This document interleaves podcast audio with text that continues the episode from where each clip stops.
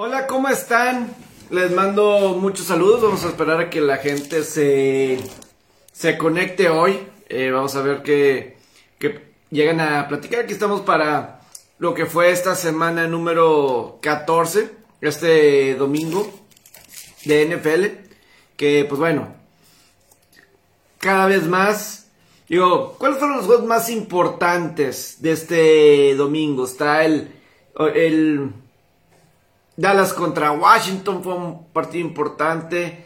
Cleveland contra Baltimore, eh, Tampa Bay contra Buffalo, eh, Cincinnati en contra de San Francisco.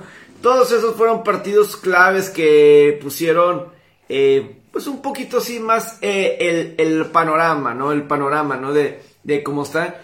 Yo les he dicho por un rato ya, cuidado con los Kansas City Chiefs, cuidado con los jefes de Kansas City en lo que se refiere esta postemporada, digo, para la que viene. Yo sigo viendo, eh, yo sigo viendo tal cual, tal cual a un Kansas City como el mejor de la conferencia americana.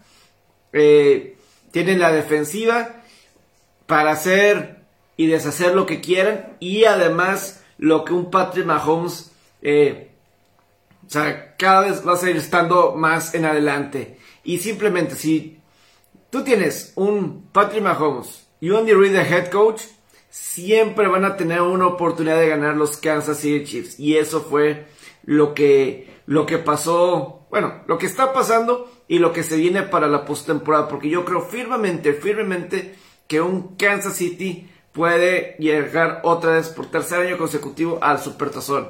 Creo que el americano está ahorita entre ellos y Nueva Inglaterra.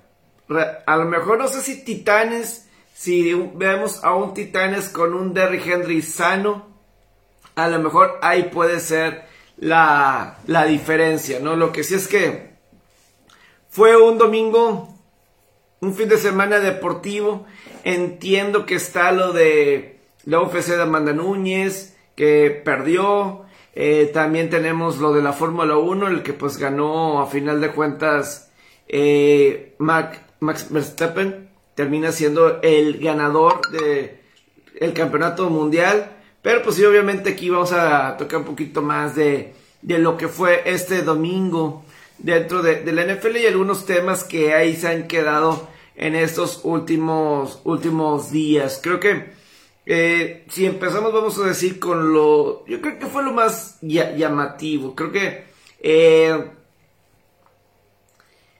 puedo, creo que quieren que empiecen? ¿Algún tema así en especial que quieren que aquí empiece? Porque pues sí, obviamente son tantos diferentes partidos. Pero, por, ejemplo, la, cuestión de del Dallas contra Washington. ¿Saben? Lo de Dallas contra Washington, qué bueno que ganó Mike McCarthy. Y por su causa, porque había garantizado la victoria, la victoria de su equipo eh, durante la semana. Y pues tenían una ventaja amplia y parecía que a lo mejor la iban a echar a perder tanto Cleveland como Dallas tenían ventajas amplias y parecía, parecía que la iban a echar a perder los dos. Eh, pero Dak Prescott no está jugando bien. Estamos de acuerdo en eso. Dak Prescott no ha estado jugando bien en, yo creo que desde que regresó de la lesión. Eh, me preguntan, ¿cómo veo a los 49 de, San Francisco?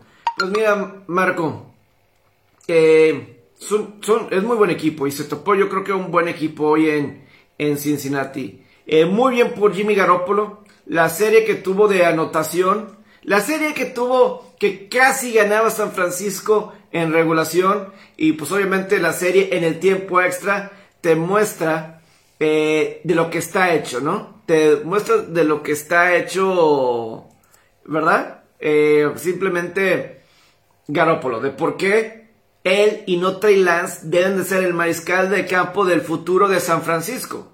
Simplemente tiene esa capacidad. Y a lo mejor con él, pues construyes una buena defensiva, eh, jugadores interesantes en la ofensiva como línea ofensiva, corredores, receptores y puedes ganar con Jimmy Garoppolo. Firmemente yo creo eso de, de Garoppolo y, compañía. Obviamente a mí me dolió porque yo quería que ganara Cincinnati. Pero eh, hubo dos jugadores que hoy fueron fundamentales para San Francisco. Nick Bosa y George Kittle. Ninguno de los dos equipos pudo correr, la verdad. Y la diferencia fue que Nick Bosa fue un monstruo. Y por ejemplo, pues él tuvo la captura en el tiempo extra donde pues evitó que Cincinnati tuviera la posibilidad de una anotación para que ganara el partido en tiempo extra. Y simplemente Cincinnati no tuvo a alguien en todo el partido. Eh, la diferencia fue que Cincinnati no tuvo ninguna pérdida de, de, balón. Pero yo siempre he creído que San Francisco tiene para qué calificar en esta división oeste de la conferencia nacional. Tiene de todo. Tiene absolutamente todo. Batalla contra Seattle, pero eso ya es de los últimos años. Pero realmente creo yo que San Francisco tiene mucho en su arsenal para poder ganar. Y, y espero que esto les deje claro que el que debe ser el titular, se me estaba ahí un pequeño gallito, eh, alguien que debería de quedarse como el quarterback titular a largo plazo en San Francisco, se llama Jimmy Garoppolo. Yo no creo mucho en Trey Lance. Bueno, digo, realmente no lo hemos, no lo hemos visto.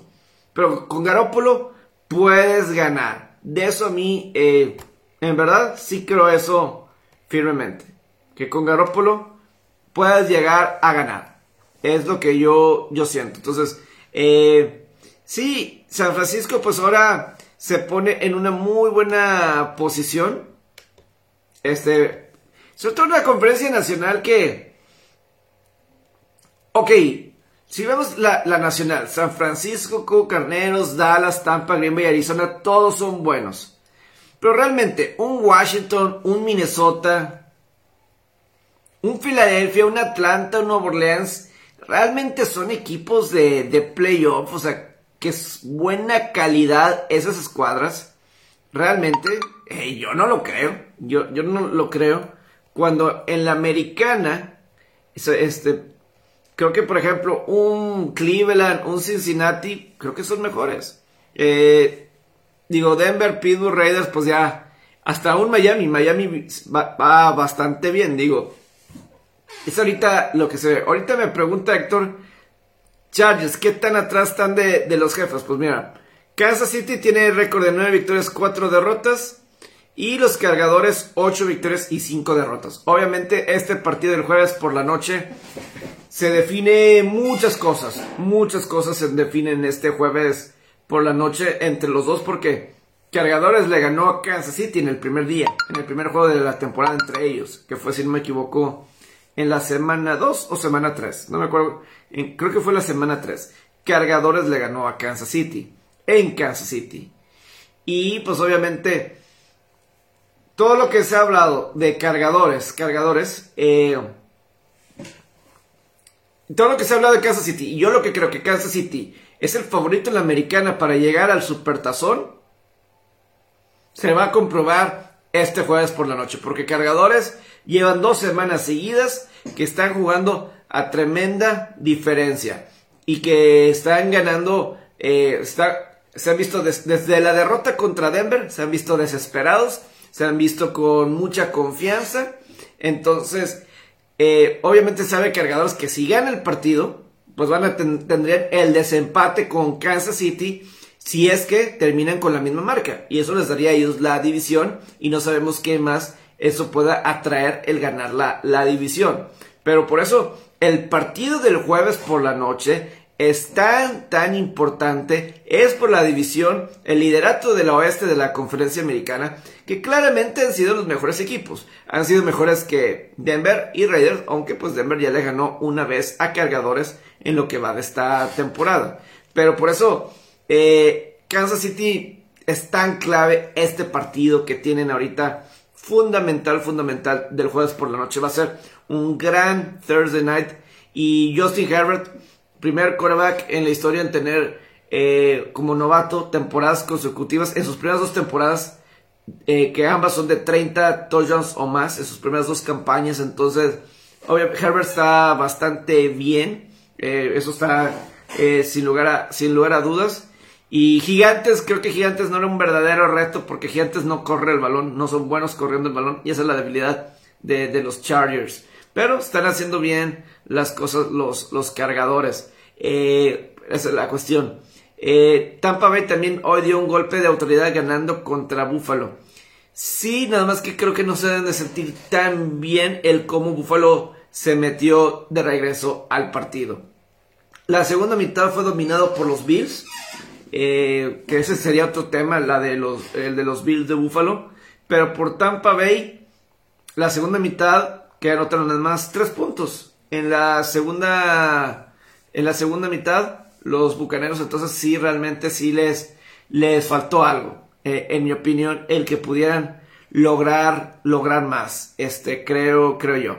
¿No? Entonces, eh, pues ahí está con la cuestión de, de, los Bucaneros.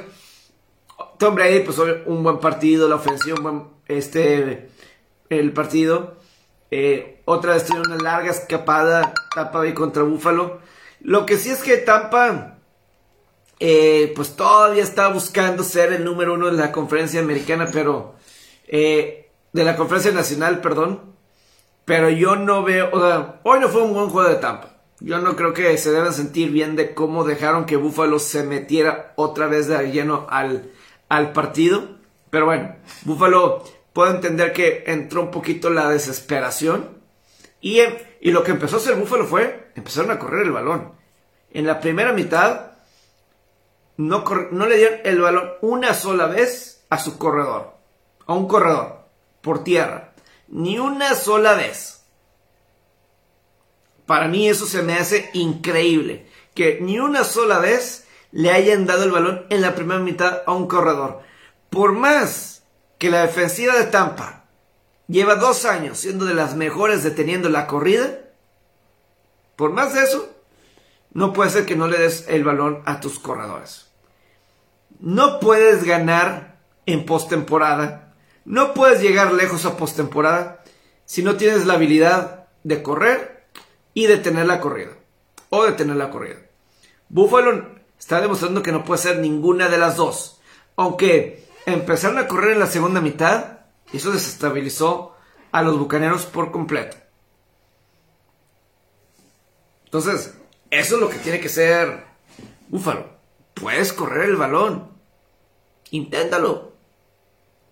¿Ayudarías a tu mariscal de campo que hoy sale del partido con una fédula protectora eh, en el pie izquierdo? Realmente. Tienen que cuidar bien las cosas. Tienen que ser bien las cosas. Eh, Búfalo. Se tienen que dar cuenta que. O sea, no, sobre todo. Y este partido fue en Florida. El clima estaba bien. Pero nos acordamos cómo estuvo el lunes. No puedes tener un equipo en Búfalo y esperar lograr grandes cosas si no puedes correr y detener la corrida. Es fundamental es, elemental, diría yo. Entonces, digo, ahorita Búfalo sigue estando en posibilidad de postemporada, se aleja más la división, pero el calendario se anivela un poquito para Búfalo. Los rivales para terminar temporada no son tan difíciles. Les queda un juego contra Nueva Inglaterra. Y luego todavía eh, es más, voy a poner aquí, voy a, les voy a, a platicar, no les puedo mostrar, no tengo cómo, pero les voy a señalar eh, los partidos próximamente. Carolina, Patriotas, Atlanta y Jets. 3 de 4. Deben de ganar mínimo 3 de los 4 partidos. Porque 3 de los 4 partidos, además, estos dos de Carolina, Atlanta y Jets, los tres son de local para Buffalo. Los tres. Entonces, ellos deben de poder calificar a postemporada sin ningún problema. Claro que tienen que visitar a los Colts en dos semanas, pero está dentro de sus posibilidades. Y legítimas posibilidades. Deben de poder ganar, ¿no? Pero, fíjese cómo en este domingo de NFL, dos de los corebacks que... Eh,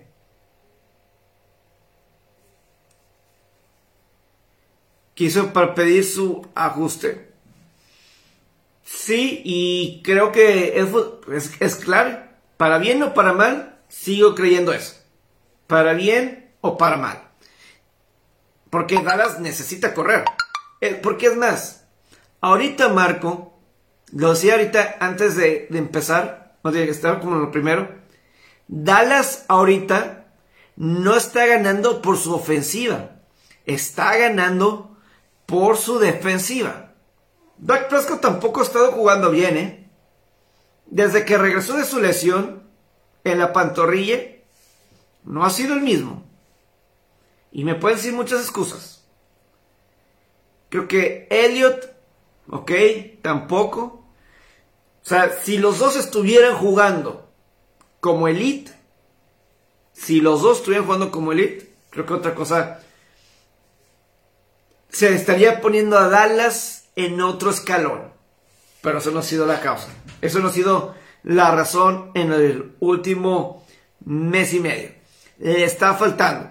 Hoy el error de Prescott, casi por él mismo, él puso directo de regreso a Washington en el partido. Por su propia cuenta. Con ese pick six que, lanzó. El juego estaba tranquilo. Creo que bajo control todavía. Pero ese pick six de, regreso. Simplemente esa primera mitad, Randy Gregory y Mika Parsons, esos turnovers fenomenales. Es lo que ha sido típico de Dallas contra Nueva Orleans. Fueron cuatro intercepciones que causó la defensiva. Cuatro. Están ganando los vaqueros gracias a la defensiva. Han tomado el control de la división gracias a la defensiva. Pero yo creo en playoffs, ya cuando estamos viendo quiénes son los equipos que están arriba, un Arizona con Kyler Murray, Green Bay con Aaron Rodgers, Tampa Bay con Tom Brady. Esto lo va a ganar. Es cierto, defensivas ganan campeonatos. Pero al final del día, necesitas un mariscal de campo que te lleve y ponga el balón del otro lado y te consiga puntos, touchdowns. Y ahí no, es decir, es que el otro equipo tiene mejor defensiva. No es que ese otro equipo tiene otros receptores. En playoff es Prescott. La defensiva puede hacer su chamba y le puede ayudar y le tiene que ayudar. No puede ser solo. Pero cuando ves estos otros quarterbacks que estoy mencionando y, estoy dejando un poquito fuera Matthew Stafford, Acabamos de ver lo que Jimmy Garoppolo hizo contra Cincinnati. Una buena defensiva. Dos veces, uno lo puso en posición de gol de campo y Robbie Gold falló. Pero había hecho su trabajo Jimmy Garoppolo. Y la siguiente, no solamente fue gol de campo, sino touchdown para ganar. ¿Puede hacer eso Dak Prescott? Pregunto eso. ¿Tiene la habilidad Dak Prescott de hacer eso? Es lo que vamos a, averiguar. Este año está ganando más de 70 millones de dólares. Aquí es donde se demuestra. Aquí es donde se va a reflejar sí o no. Y ese que el Elliot, obviamente, porque yo creo que cuando corre el balón Elliot o Pollard es cuando mejor se ve Prescott. Pero yo no sé qué pasó, porque este no es el mismo Prescott de las primeras semanas, antes de que se lesionara. No es 100% el mismo. Y ahí están las armas. Antes decías, es que no están todas las armas. Ahorita ya están ahí. Mm, no sé qué está pasando, pero no ha sido el mismo Dallas. No ha sido el mismo Dallas y no ha sido el mismo Prescott, porque la fortuna para Prescott, la defensiva está mejor. Porque ahorita no solamente turnovers, pero están limitando a las ofensivas contrarias. Entonces, eh, eso de Elliot. Puede ser, Samuel. Green Bay para campeones tiene mucho que ver. Sí, sí, sí. Creo que tiene mucho, mucho que eh, posibilidades Green Bay. Hoy lo hicieron de emoción. Yo lo decía hoy en RG Deportiva. A mí no me gustó que pusieran Chicago contra Green Bay en domingo por la noche. Hubieran puesto Dallas en contra de Washington. Creo que tenía más importancia. Chicago ya sabemos lo que son. Sí, hizo un juego divertido la primera mitad, pero... Ah, Chicago, de plano, de plano no. Green Bay, por cierto, hoy, hoy se acabaron en redes sociales a Chris Collinsworth, el analista de NBC, porque en algún momento del partido le llegó a decir Aaron Rodgers y a decir Chris Collinsworth. Creo que Aaron Rodgers nunca había sido tan honesto en un año como lo ha sido ahorita. Eso fue lo que dijo Chris Collinsworth. Nunca Aaron Rodgers en su vida o este año ha estado Chris Collinsworth impresionado con lo honesto que ha sido Aaron Rodgers. Y en redes sociales se acabaron a Chris Collinsworth. ¿Cómo que? Aquí se refiere que con honestidad. Después de lo que pasó con la cuestión de que estaba inmunizado o no estaba inmunizado. Y luego otras justificaciones. Se acabaron a Chris Hollywood con eso. Busquen eso. La verdad está muy, pero muy cómico. La verdad. Me dio mucha risa. Me dio mucha risa toda todas esas críticas hacia Chris Collinsworth. Que te O sea, estaba, por ejemplo, estaba diciendo que ya no iba a volver a jugar en Green Bay. Y aquí está jugando. Son algunos comentarios en Twitter. Igual lo de COVID y todo eso. Sí, pero este Dallas Washington también es un clásico. Es más, el año pasado quitaste de horario estelar el Dallas San Francisco. Lo, lo quitaste, tal cual. No estaban bien y ok, pero ya Chicago Green Bay. Es más, no me ha gustado la cartelera de. de Sunday Night. Por ahí nos dieron un Pittsburgh. Eh, cuando. hace poquito, hace unas semanas. Ha estado. Creo que me ha gustado más la cartelera de lunes por la noche. Creo que ha habido mejores enfrentamientos. Creo que ha habido duelos diferentes importantes como la semana pasada, el Buffalo Nueva Inglaterra, el juego de mañana de Arizona en contra de Carneros, vimos un Carnero San Francisco el lunes por la noche. Eh, sí, o sea, han sido muy buenos partidos el lunes por la noche. Baltimore contra Indianapolis. Creo que ese es un buen partido. Titanes contra Búfalo. Ese es un buen partido. Ha tocado mejores partidos el lunes por la noche. Creo que cuando estén viendo mejores partidos, obviamente el juego de las 3.25 hora de México, ese es un partido muy importante. Es el, el que genera más rating de toda la NFL. ¿Sí se ven eso? Que el partido de Estados Unidos que más gente ve es el de las 3.25 de la tarde. Hoy pusieron a esa hora el Tampa Bay Buffalo. La siguiente semana de Green Bay contra Baltimore. Por ejemplo, creo que sí no ha sido este un buen calendario en domingo por la noche. Que por cierto, por cierto, algo interesante cómo ustedes ven el fútbol americano, cómo ven la NFL, pero ya lo que a mí me llama la atención porque este año el Supertazón en Estados Unidos se va a transmitir por NBC. Le toca a la cadena NBC transmitir el Supertazón. Y muy posiblemente ese vaya a ser el último supertazón que transmita, que narre Al Michaels. Muy posiblemente vaya a ser este su último supertazón. Se le acaba el contrato con NBC.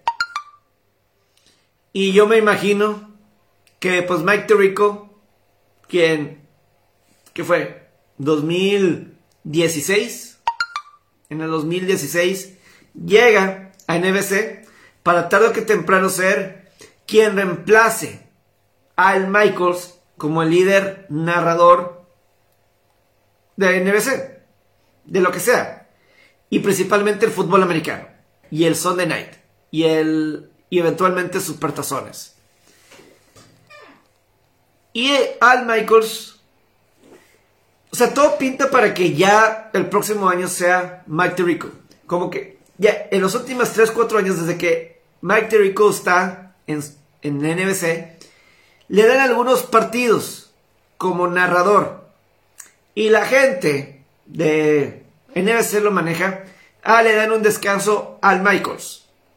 Yo no sé qué tanto quiere esos descansos al Michaels porque él ha dicho, leí unas declaraciones que dio en un podcast esta semana al Michaels y él dice, espero que el próximo año todavía esté narrando partidos. Espero que el siguiente año I still be doing games. Todavía estar narrando partidos al Michaels. Lo dijo públicamente al Michaels. Y eso para mí se me hace, qué bien que lo declare, que lo diga. Porque sí, o sea, sería muy padre que lo hiciera. Que siguiera. Yo sigo creyendo que Al Michaels, por más bueno que sea Mike Rico, yo prefiero Al Michaels. Y ojalá. Pero se viene Al Michaels. Ahora, existe la posibilidad que Al Michaels se vaya a Amazon. Que ahí viene Amazon. En el mundo deportivo, en los deportes, para transmisiones. Ellos van a empezar a crear sus contenidos deportivos, sus programas deportivos, sus programas en estudios. Próximamente ya van a empezar a transmitir los jueves por la noche exclusivamente en Amazon. No ahorita como son los jueves por la noche, que es Fox, NFL Network y Amazon. Y Amazon. Prime. Ya va a ser exclusivamente de Amazon. Y quieren traerse al Michaels. Por ahí se decía también que Chris Collinsworth se lo querían traer.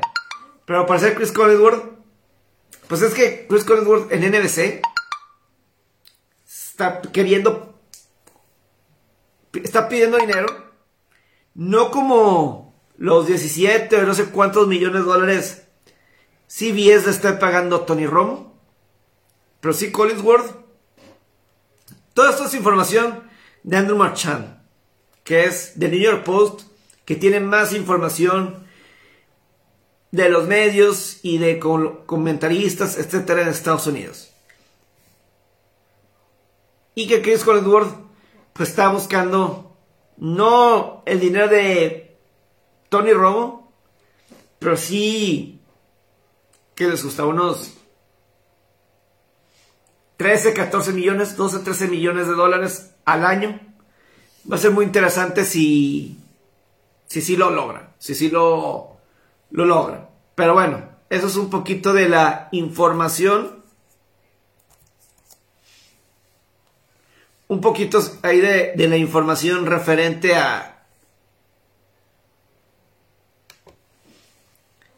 a esto de, de los comentaristas. Por cierto, ahorita me decían de Green Bay para el Supertazón. La pregunta es, ¿va a aguantar ese dedo del pie? ¿Que le sigue doliendo? ¿Se sigue agravando? ¿Se va a poder mantener? Esa es la duda que yo quiero, que yo tengo. Esa es la duda que yo creo que yo tengo si se va a poder mantener o no. Este.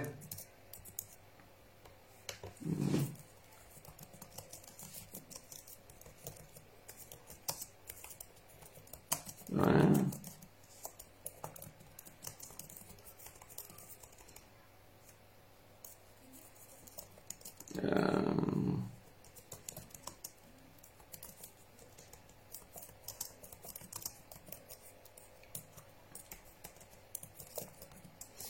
Ok, ok, aquí me distraje un poquito. Pero sí, eh, ojalá, ojalá que sí.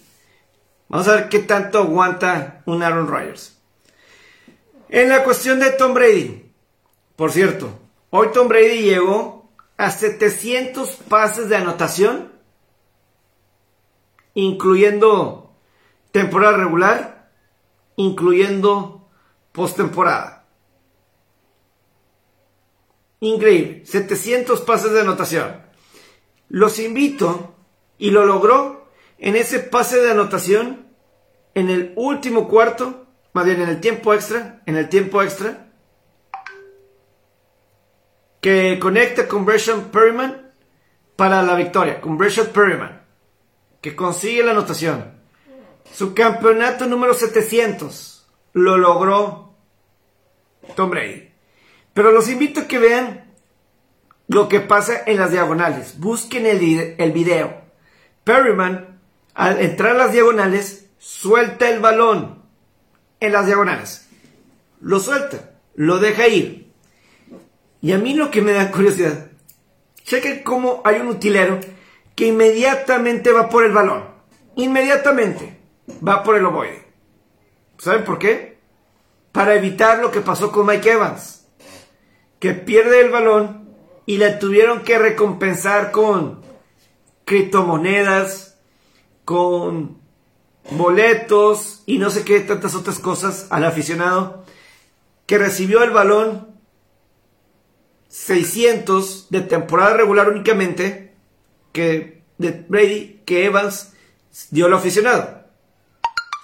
Este era el 700 de toda su carrera, incluyendo postemporada, que para mí muchas veces cuando yo escuché el récord de, de bueno, cuando llegó a las 600 anotaciones de temporada regular, para mí es un récord insignificante. Es más, hoy superó a Drew en más pases completos en la historia. Pero eso es en temporada regular. Brady ha tenido ya por mucho tiempo el récord de yardas, touchdowns, pases y todo eso, si englobamos postemporada, temporada regular, supertazones y todo. Y para mí es importante que también incluyamos. Porque esos son números que Brady se ha ganado, que Brady obtuvo, jugando contra la mejor competencia año tras año que la NFL tiene que ofrecer que es la, la postemporada y el supertazón. Entonces, para mí, para mí, yo ya veía a Brady esta temporada como líder en touchdowns, en yardas, completos, victorias, todo, porque ya lo tenía. En la temporada regular, ok, es un motivo más para festejar, para celebrar a Brady. Pero la verdad es que. Que no. O sea, la, verdad, la verdad es que ya tenía esos récords. Ya los tenía. En mi opinión. Simplemente, yo, yo creo eso. Totalmente. Eh, creo que así debería de ser. O sea, para mí no le agrego mucha importancia. Por ejemplo, creo que ese Toyo 700 es más que el Toyo 600 de temporada regular. Sí, porque aquí englobas todo. Postemporada, supertazones y temporada regular. Es lo que creo yo. Ahí no sé, es lo que lo que opinen. Eh, no he tocado mucho de lo de Pittsburgh, del jueves por la noche. No tuve Facebook Live después del jueves por, por la noche.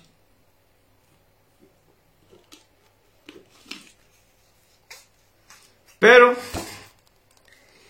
¿qué relajo tienen con lo de Chase Claypool? ¿Cómo le hace Pittsburgh para siempre elegir al mismo tipo de receptor, al mismo tipo de todo, de prototipo, tanto como jugador, como egoísta, pensando por él mismo. Se me hace muy cómico, muy cómico el cómo todos vieron el festejo después de un pase completo para un primer y diez y que se estaba acabando el tiempo y que él se pone a festejar. Llega el liniero ofensivo Trey Turner y le quita el balón. Le quita el balón para que, órale, rápido, acomódate. Y Claypool, Claypool se molesta con Turner porque Turner, porque según Claypool, para los ojos de Claypool, el que le haya tumbado el balón de las manos, eso fue lo que le quitó más tiempo a los aceleros. Más que su festejo, fue porque le quitaron el balón. Y ya Mike Tomlin lo había banqueado en la primera mitad. Ya lo había banqueado. Y de cualquier manera pasó eso. Esto ya lo hemos visto con Antonio Brown, Jojo Smith Schuster y ahora Chase Claypool. Y algo que no entiendo de Ben Roethlisberger, el coreback. Que si no va a decirle algo a Chase Claypool por su comportamiento, por sus antics, por sus cosas que hace. Y no. No, no, no. Simplemente. Él dice. Ben. Eso. Eso es de Mike Tomlin. Eso depende de Mike Tomlin. Yo me quedo. ¿eh? ¿De Mike Tomlin? O sea, entiendo, corresponde a Mike Tomlin. Pero Ben Roethlisberger también depende de ti. También depende de ti. No se, o sea, que vea Tom Brady y el cómo Antonio Brown, por lo general, antes de que sacara su tarjeta falsa de vacuna COVID, Brady se preocupa. Y, se compone esa situación, se pone de esa fase, se pone de esa manera. O sea, tal cual, tal cual. O sea, eso es ser líder. Hay como, ¿se acuerdan una película que se llama Unnecessary Roughness? Yo me la sé en inglés, el, título. Creo que es Rompehuesos, no sé cómo le dicen. Pero, eh, pero es algo increíble, algo fundamental, fundamental, que, que, simplemente, simplemente es para la cuestión de de Ben, de lo que le dice ahí en esa película el coach al coreback. Era este coreback ya de una universidad ficticia, ¿ok? De una universidad ficticia en Texas. Y que estaban perdiendo, perdiendo. Y reclutan a... Inician de nuevo en esa universidad. Y reclutan a un coreback como de 40 años de edad para jugar con puros jugadores de 20 años. Y el coach le dice al quarterback. O sea, como que el quarterback no sabía qué quería el coach de cómo quería que tratara al equipo. Pero lo que decía, lo que decía, precisamente era, esto no quiero, no, no quiero que sea mi equipo, este debe ser tu equipo, le decía el coach al mariscal de campo. tiene razón. El equipo es del coreback. La responsabilidad del equipo es del coreback. ¿Qué fue lo primero que Tom Brady pidió al, al firmar con los Bucaneros de Tampa Bay? ¿Qué fue lo primero? Pedir los teléfonos, los números de teléfono de cada uno de los equipos, de cada uno de los jugadores en el roster. Eso fue lo primero. Tal cual. Así es, así es.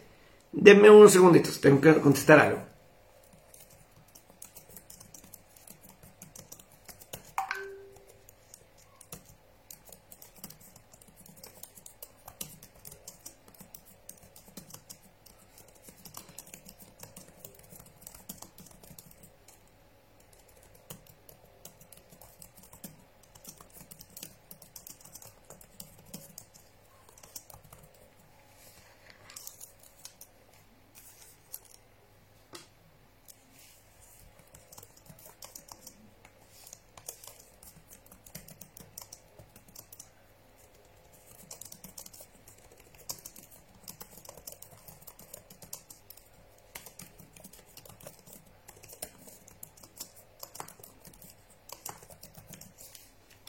Ya, ya, estaba contestando un mensaje de trabajo, que era importante que lo contestara.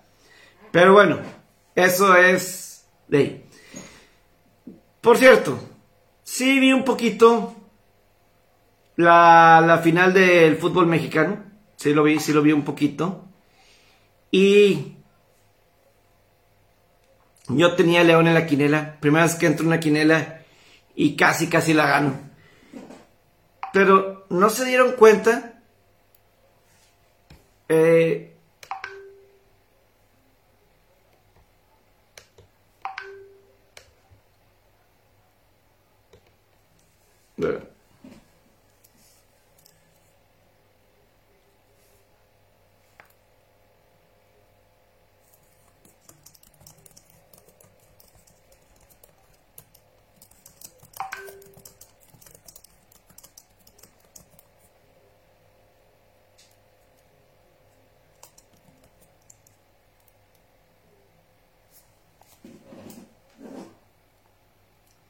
Pero bueno, es que aquí me están escribiendo. Este.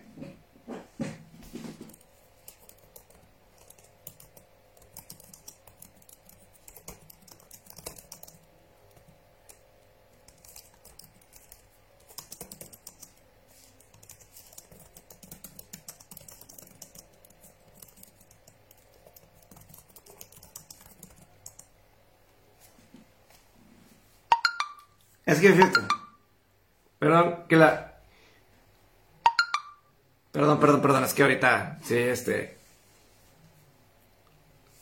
Otras. eh, ahorita me estaban preguntando lo de. Lo de los pases completos y de touchdowns. Me están escribiendo por, por chat. Y es lo que yo le estoy diciendo. Ah, los pases completos. Eh, está bien, es una oportunidad. A mí me impresiona más los 700 touchdowns así en general. Para mí. Yo en lo particular. Eh, está bien, digo, con esa cuestión. Oigan, ¿qué onda con esa luz en el portero de León? ¿Qué onda con, con eso? Está... Yo lo vi. Y como que esa luz estaba en el portero. Y si no me equivoco, también cuando los, los de León iban a cobrar los penales. Se me hizo muy... O sea, ¿qué forma es esa de definir?